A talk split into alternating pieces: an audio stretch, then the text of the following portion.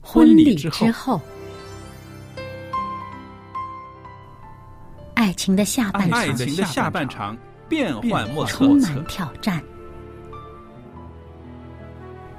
也许许结结婚婚后后发现枕边发人现枕边人竟然和你有竟着然和天你壤有之着别的性天格。壤之别的性格。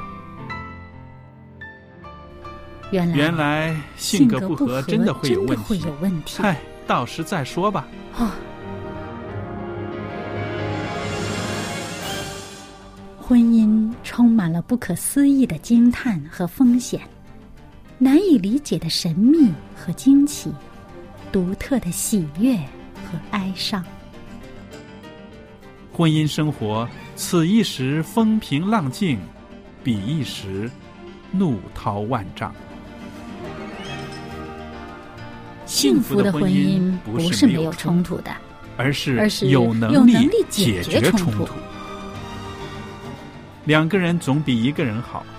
因为二二人人劳劳碌碌同得得美好的美果好的效果效。夫妻夫是妻一是起一起承承受受生生命命之之恩恩的的。爱到到永永远，，爱到永远。爱到永远。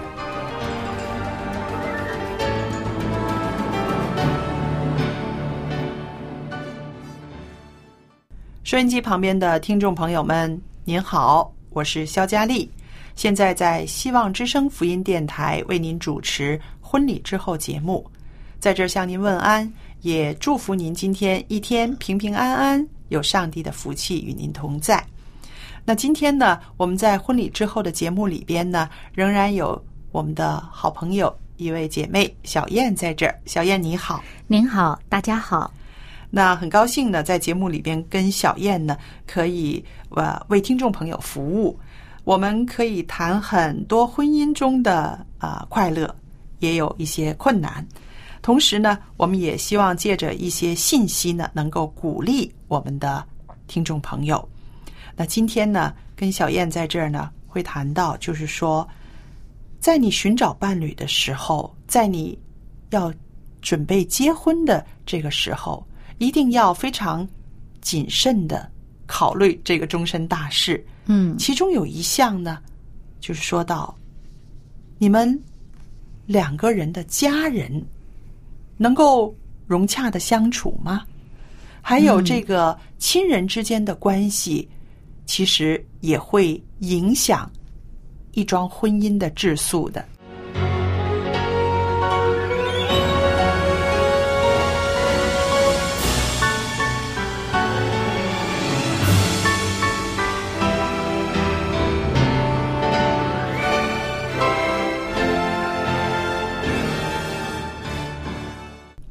那很多年轻人呢，可能在谈恋爱的时候呢，会觉得啊，婚姻是两个年轻人的事，只要双方家长同意了，什么都好办了。其实，在现实生活中，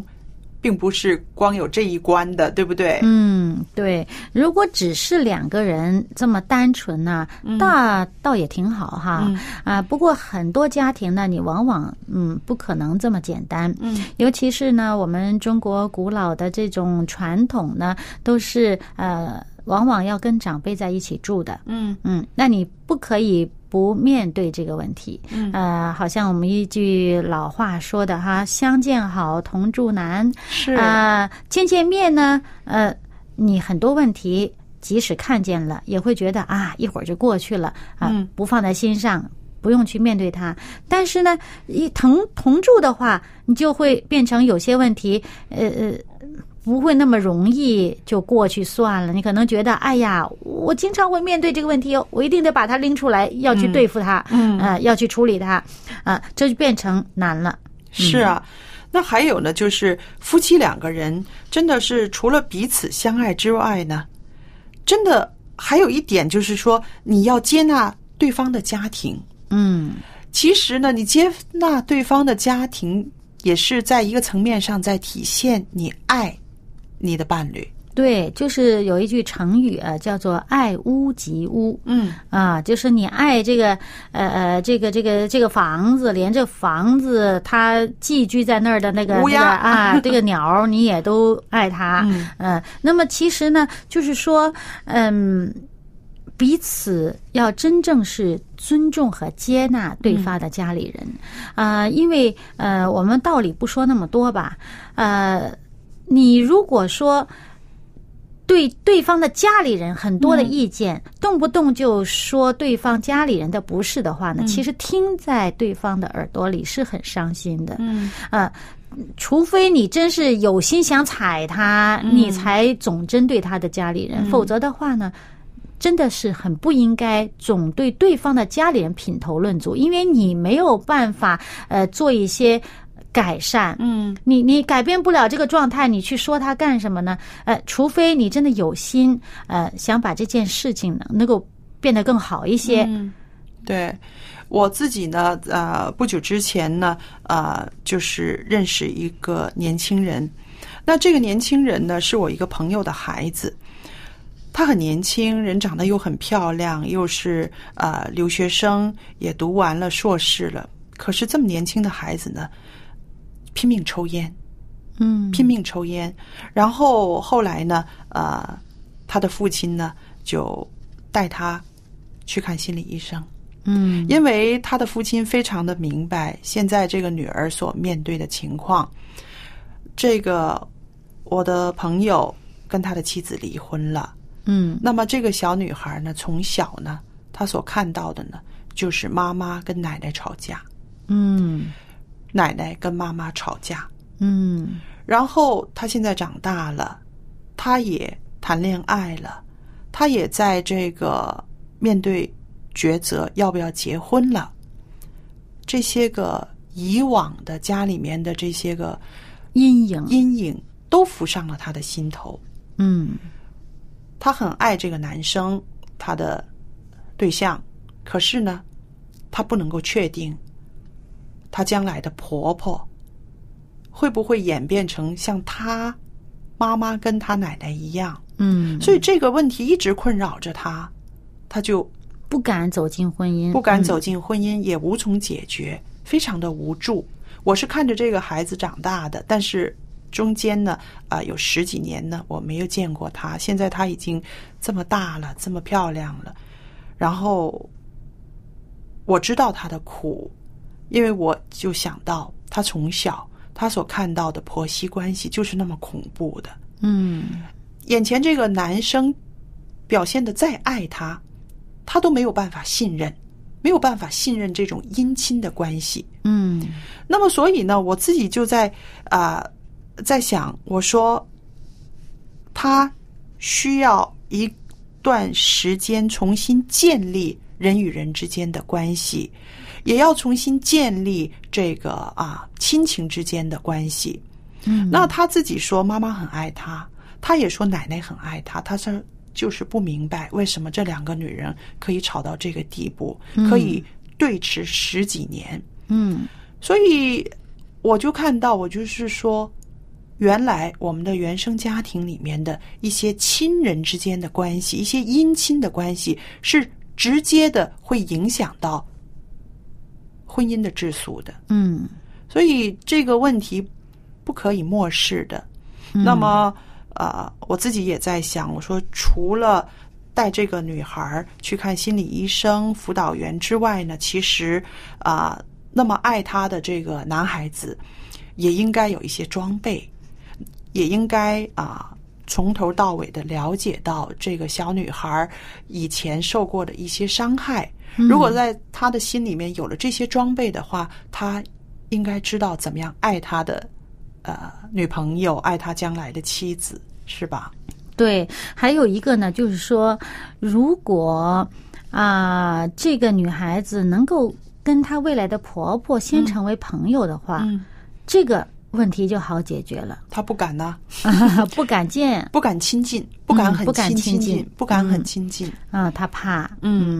所以就是说啊、在这个幸福婚姻的呃其中一个元素里面呢，就是说，看看家庭、亲人的关系，我们是不是可以接纳、可以亲近、可以有那种爱的连接？嗯，呃，我前两天见到一个采访啊哈，嗯就是讲到一位一位这个呃一个男士，他已经五十岁了。嗯那么当时他就讲到呢，呃，他的从小啊，他一直认为他的妈妈特别的孝顺哦，啊，认为这个爸爸呢是马马虎虎的，嗯认为他妈妈特别孝顺。嗯为什么呢？因为他的观感当中呢，就是他妈呢，呃，每年都要回娘家的嗯嗯啊，那么他就觉得，哎呀，这个妈妈特别孝顺，嗯爸爸呢不够好。嗯可是他说，他以他现在啊五十岁了。嗯他现在他的父母都已经去世了啊，嗯那他就他就在采采访里面就说，他就说他现在才知道，其实呢他爸妈都不孝，为啥呢？嗯他说因为呢从小他只知道他妈会回娘家嗯嗯啊，也会带他去。就是外去婆家啊，外婆、嗯外公外婆，但是从来没有去过他爷爷奶奶那儿。嗯从来他小的时候他就没有见过爷爷奶奶，哦，尽管他都大了，他爷爷奶奶都还健在的时候，嗯他没有去看过，嗯所以他就觉得他现在反省一下，他就说，其实哦，原来呢，父母呢，原原来做的都不对，都不孝。但是呢，他就说，既然父母都已经去世了哈，他说我们不应该去去强调对方的过失，他说，而是说，他说说出这件事情，只是想教育这些看到这个节目、听到这个节目的人呢，就是说啊，我们。作为儿孙，其实这个他说所谓叫父债子偿，就是说，其实说我们父母欠下的这个道德方面的这个债呢，他做做子孙的应该去偿还。他说我要替父母赎罪啊，他说他要就是说要要。就是说，要担起这种责任呢，就是说，我们这个孝顺呢，不能说是好像呃，只是对自己的父母，是啊也要在就是我们这个对方的父母，还嗯是所有这些、呃，这个呃甚至呢，要更广泛的社会上的这些做父母的人，那个就像我们中国人说的“老吾老以及人之老，幼吾幼以及人之幼”，对不对？对所有这些个呃品格的建立，其实是就是从我们的家庭开始的。对，就是不能这么狭隘，对嗯那还有一点呢，我就想到的就是说，啊、在预备结婚的时候，在谈朋友的时候，我们应该多仔细观察，啊，我们的朋友、我们的对象和他家人的关系，嗯，对，是不是？这个就可能代表了他将来和你的生活会在一个怎么样的氛围里面了。嗯如果他连他的父母、他的呃呃爷爷奶奶、外公外婆、呃舅舅姨妈，他都不愿意亲近，独门独户了，只要自己好就好了。老人家生日他也可以不露面，哪一个阿姨病了，他也可以啊、从来不去探望。你就会想到，将来你跟这样的一个人生活，那么他可能就把这种淡薄的这种情感呢，也就带到了你们的这个小家庭里面来对的。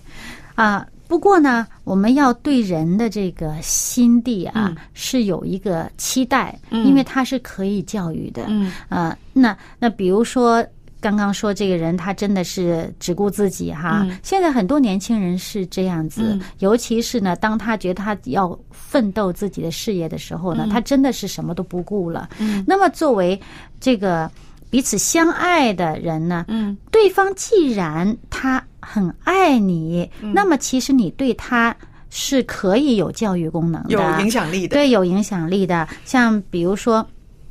我就认识一对呃，这个恋人呢、嗯本来这个男孩子呢，真的是自己呃自己独闯天下，十六岁就离开家独闯天下了，然后自己做自己的事业。呃，他妈呢就在乡下，呃，根本就一年都不一定见到一次面。其实，在同一个城市里，但是一个是在乡下，一个是在城城里边儿。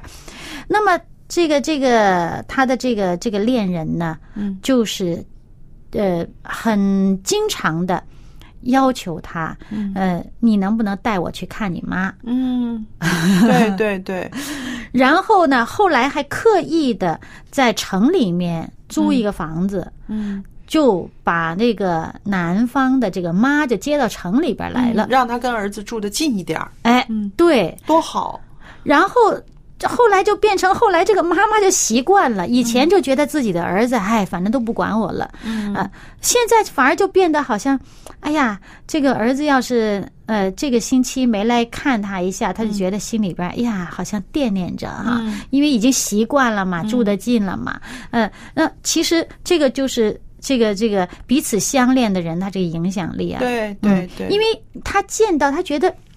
你这个男孩子就顾着自己的事业了，你都不顾呃你家里嗯人，他爸爸已经去世了，就剩下这个妈妈了，你嗯还一天到晚都不理人家，一年都不会见一次面。嗯他说这个不合适，他就趁着这个对方还愿意听自己的话的时嗯候，因为彼此相恋的时候呢，他就去教育他。嗯，然后现在就是说，他们就变成一个。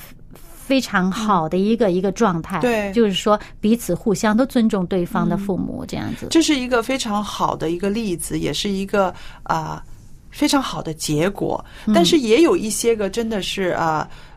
你怎么样去说服他，他都觉得蛮好的啊。我在我们家不就是这样过来的吗？ 啊对不对？对也有我挺好的，我为什么一定要跟着你那种方式要？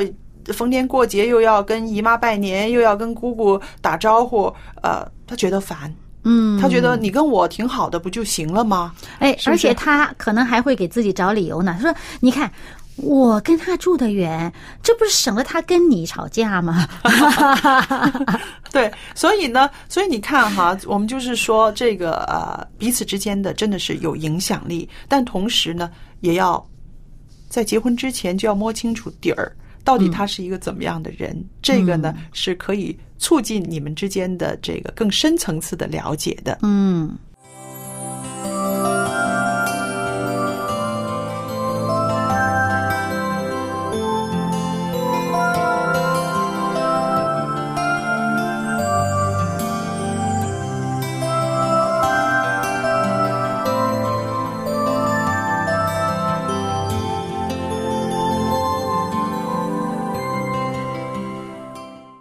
那在这儿呢，其实也不得不提的一样呢，就是说，呃，现实生活中，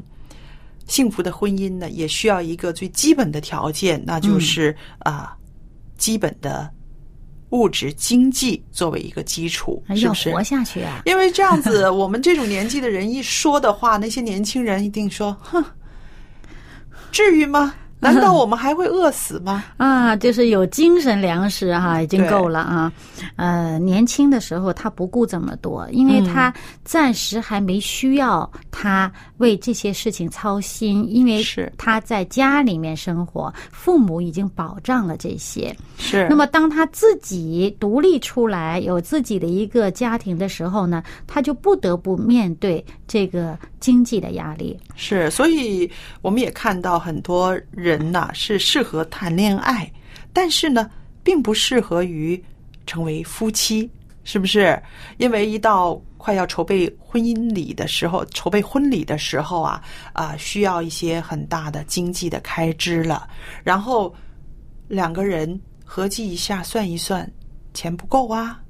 那么，如果爸爸妈妈很愿意帮忙，当然可能一些困难可以解决，但是如果真的没有的时候，又要一些场面的时候，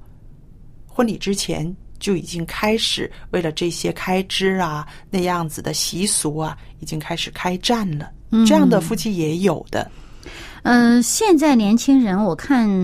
有很多人都不要婚礼了嗯，啊、就是登记拿个本儿就开始过日子了。两极。还有一部分人呢，是非要把这个婚礼呢办的好看好看，因为他们觉得那是那一天他们做主角的，嗯，他这们辈子就这么一次了。嗯对，嗯所以以有的也为了婚礼呢，真的是欠下不少债的。嗯，所以呢，这个经济基础还是必须要很慎重的去计算清楚，嗯，究竟你们两个能不能负担起一个家庭的生活，呃，免得呢将来为两斗米折腰哈、嗯做一些不该做的事。是的，因为我们想哈，在谈恋爱的时候，确实是浪漫大于一切，是不是？感觉感觉穷一点儿怕什么嘛，对不对？可是真的在现实生活里面呢，啊、柴米油盐就是生活，嗯对吧？那么除了两个人之外呢，接着下来还会有啊、生孩子这个一个生命中的很重要的一个环节。这个小孩子的出生呢，是带来一些经济方面的一些刺激。你说它是负担也好，你说它是投资也好，或者你是说一种爱的表达也好，其实都是需要这个铜板的。啊嗯， 对，呃，夫妻两个呢，成年人了好应付，嗯，但是一到了孩子，大家都是啦，呃，亏待自己可能没觉得怎么样，亏待了孩子的心里边特别的受不了，嗯，所以呢，呃，你什么时候会出现孩子这个事儿，有时候也很难控制得了，嗯，嗯，所以真的是要早一早能够计算清楚，是你是不是能够承担这一切将要面对的问题，嗯这个代价。我觉得呃，要寻找一个呃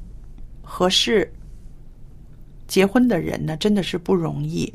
那如果在很多方面，在个性上啊，在志趣上啊，在信仰上啊，在这个了解的过程中啊，都过关了，最后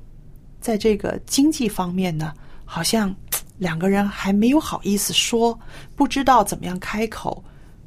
我想，我在这儿推你一把，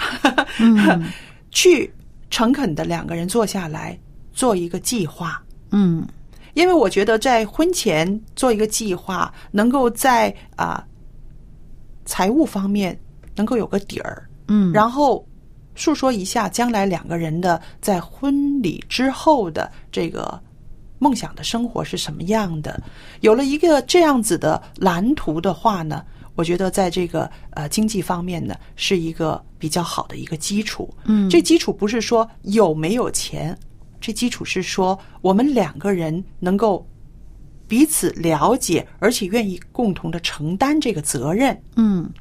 而且呢，也要实事求是，嗯因为呢，每一个人擅长的部分不一样。对对，啊，如果呢，就是没有很理性的去做这件事情，可能就会觉得啊，呃，这个这个结婚以后钱都由他管，呃，这个好像说我的面子放哪里，或者说呢，啊，我如果这个钱不给他管呢，好像呃又怎么怎么样了，又多少外面的风言风语了，我觉得这些都不是重要的，重要的是，其实你们应该实事求是，你们两个谁更适合理财，对谁更适合这个这个把关这个家里面的这个钱，谁更能够比较用的合理，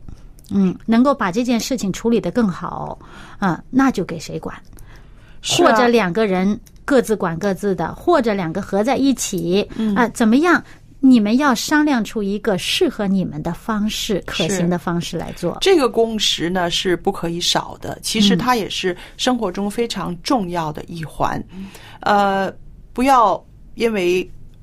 怕没有面子，嗯不肯提自己的这个困难，是不是？如果是你在结婚之前有什么啊、负担，比如我将来我要供养我的父母，我应、应该怎么样做，都要两个人商量。对，早早的都说清楚，是不是？对，看看怎么处理是最好的。对，因为你们的爱情已经来到一定的啊、呃程度了，彼此相爱，那么其实呢，就是他的事儿就是你的事儿，你的事儿就是他的事儿，不要含含糊糊的，到结婚之后才说，然后对方才说，哎，怎么你从来没有跟我说过啊、结婚之后还要给你妈这么多钱呐？那这样子的话呢，反而会更破坏感情，是吧？嗯。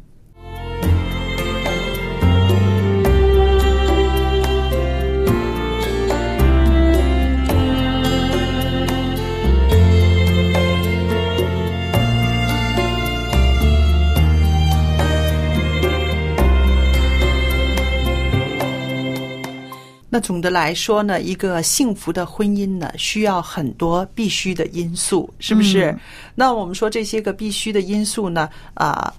有一些是偶然的，有一些是必然的，真的需要两个人努力的经营，然后呢是要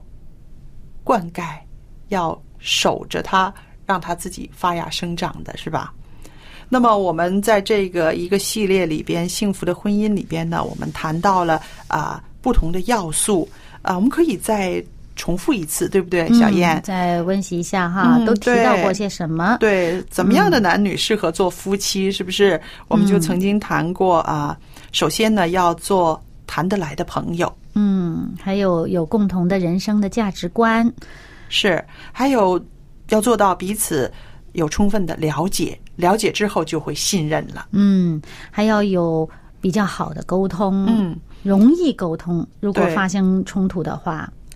也提到了一点呢，就是说啊、我们在婚姻里边呢啊、肯定需要有一些牺牲的精神，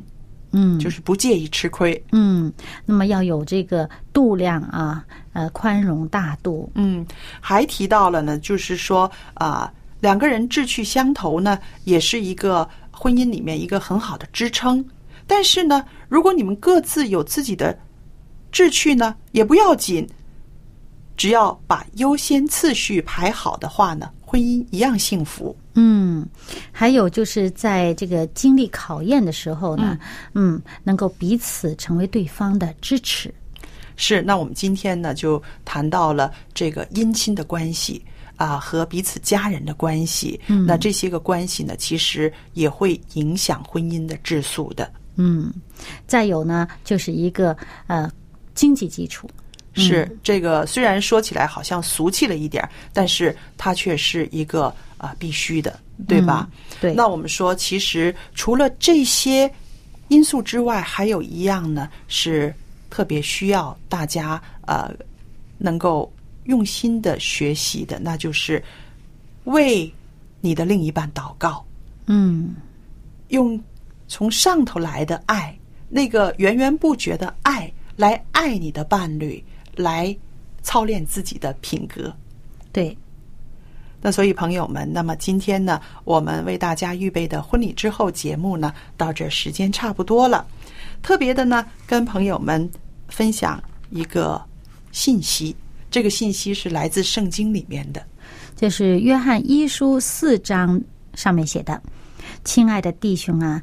我们应当彼此相爱，因为爱是从上帝来的。凡有爱心的，都是由上帝而生，而且认识上帝。不是我们爱上帝，乃是上帝爱我们，差他的儿子为我们的罪做了挽回祭，这就是爱了。”亲爱的弟兄啊，上帝既是这样爱我们，我们也当彼此相爱。朋友们，那佳丽和小燕祝福每一段婚姻中都有充充满满的爱。好了，今天的节目就播讲到这儿，谢谢大家的收听，我们下次再见。再见。